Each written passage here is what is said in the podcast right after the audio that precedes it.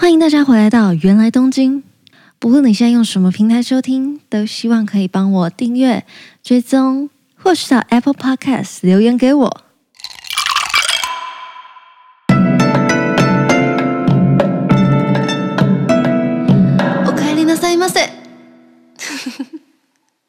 录音的此刻是晚上的十点四十分。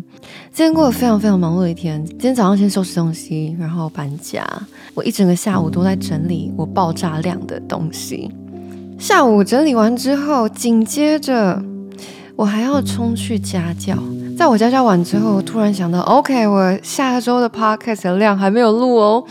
当我家教完的时候，约莫是晚上的十点钟。我想说，我经历了这么累的一天。还要录 podcast，那应该要买一点疗愈自己的饮料喝，所以我就去买了一杯珍珠鲜奶。好，很没有意义的开场。上集跟他聊了新年新希望，然后新年的新目标，祝了大家新年快乐。今天就来跟大家分享我在东京过的一次，我觉得很有趣，然后那个回忆我到现在还是非常非常非常的珍惜的一次新年。之前不知道有没有跟大家提过。日本呢、啊，他们是不过农历新年的。我印象中是从明治时期开始就改成过国历，就是新历的新年，也就是十二月三十一号那个跨年会放烟火的那个那个新历的过年是日本的过年。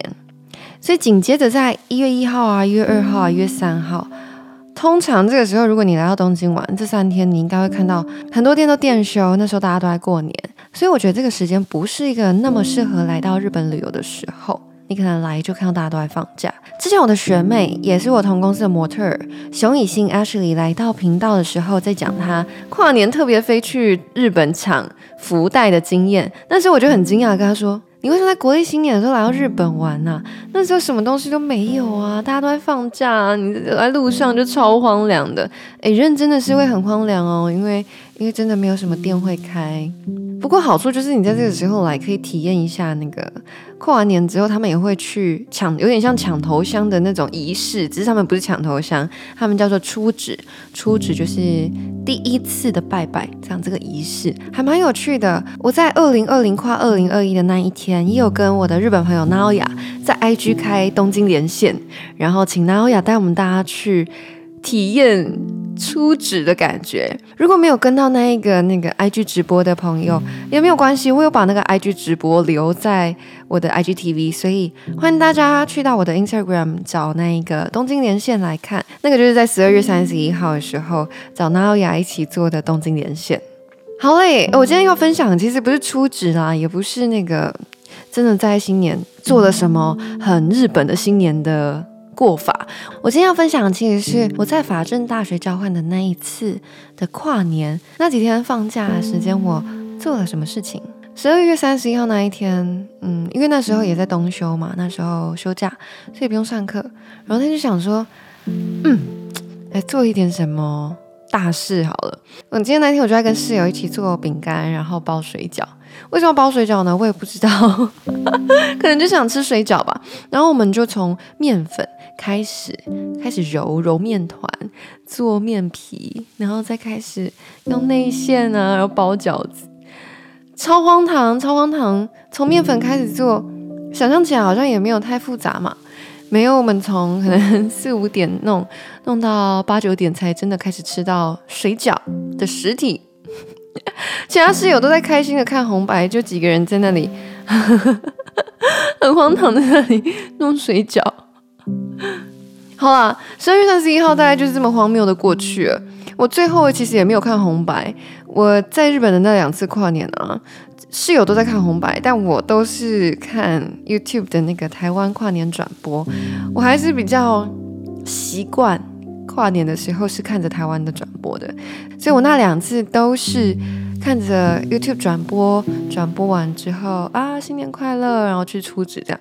接下来的一月一号跟一月二号没有闲着哦，大多数的同学该玩的都出去玩了，该休息的都在家休息了。我去做了什么事呢？在那一年的一月一号跟一月二号啊，我去了一个打工，那个打工是一个叫 J Fest。的一个活动，它里面的内容其实就是一些日本传统文化的展览，他办的地点在嗯、呃、东京车站不远的地方，长得很像世贸中心。我去的那个打工啊，他当时应征的工作项目，他说的是口译。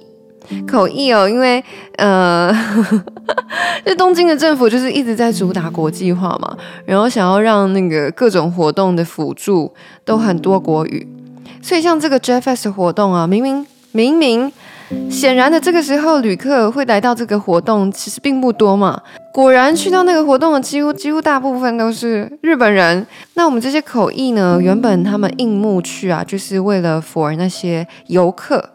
如果有游客来，然后我们就可以帮忙那些展览的店家，或是展出的职人，帮他们翻译，从日文翻到外文，然后或是从外文翻到日文，这样子就是当一个沟通的桥梁。简单来说，就是一个沟通的桥梁。但是那一天根本就没有什么外国游客嘛，所以我们后来啊，其实大部分时间都在面对日本的客人。就是来到这个会场的日籍客人，服务日籍客人有什么问题呢？如果原本是面对外国人，然后做口译的话，难度可能就是难在你能不能及时反应那些日文，跟及及时反应那些外文。面对日籍客人，他们当然不会问你说，诶，他在讲什么？你听不懂吗？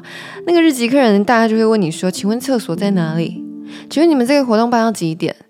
请问你们这个活动什么什么东西在哪里兑换？日籍客人大概就是会问这些客服类的问题嘛？其实那些日籍客人问的很多问题已经是超乎语言的，就是不知道而已。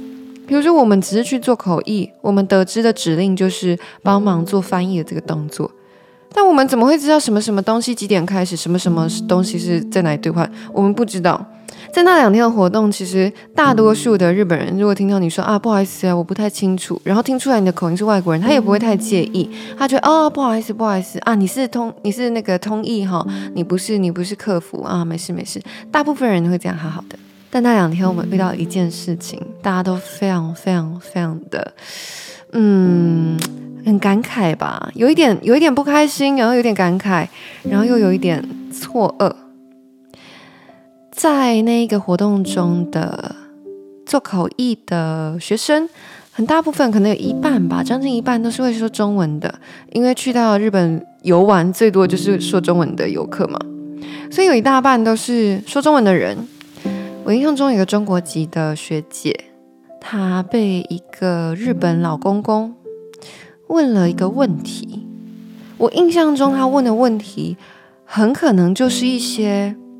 完全无关乎语言，真的是展场资讯类的问题，就是无关乎语言哦，因为他语言一定没有问题的，他是日文所，他在中国是念日文研究所的，但是他被问的那个问题是一个无关乎语言的问题，所以大家就跟他用一个很诚恳，用一个他日文所知的那些敬语跟他说，不好意思，呃，因为我们是口译，我们不知道这些资讯，你可能会需要问别人。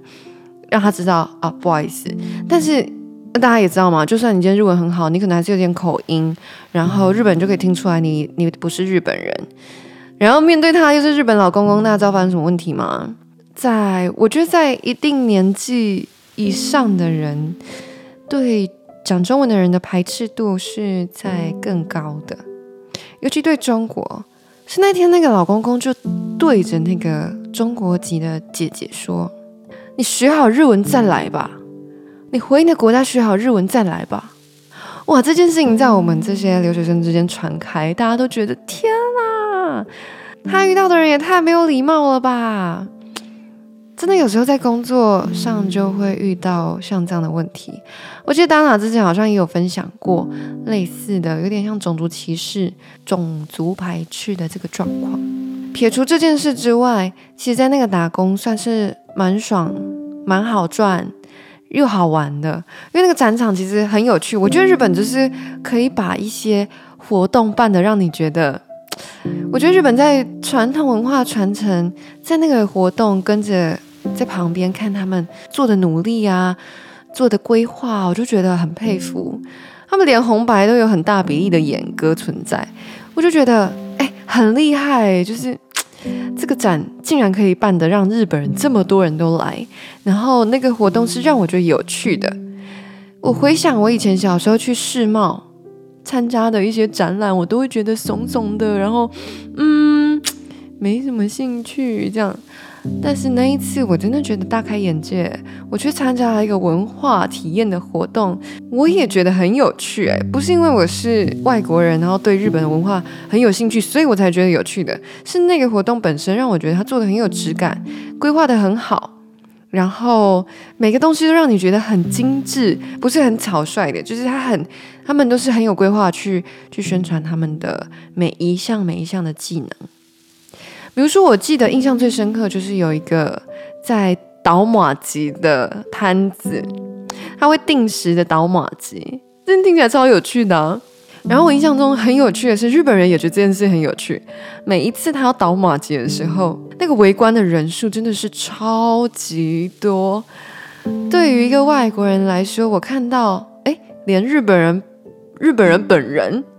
都会这么有兴趣的东西，诶，那我会更有兴趣啊！所以我觉得很多传统文化真的是要靠自己的国家的人、自己的民族去维护，这样也才会引起其他人对你这个文化更有更多的兴趣。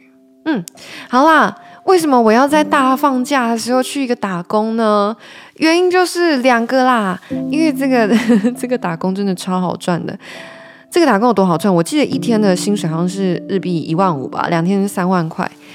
工作时数呢？我记得他换算下来，因为他中间有很多很多的休息时间，每个人的 shift 都是不一样的。你可能上班四十分钟，休息十五分钟，然后再上班三十分钟，休息五分钟之类的。他就是一直轮流，一直轮流，然后一直休息。我换算过，我那一天的时薪啊，约莫是八百块台币。然后我们在做的就是很类似客服、很类似导览的工作，这是一个在台湾你大概是领展场薪水两百块或是一百八的一个工作。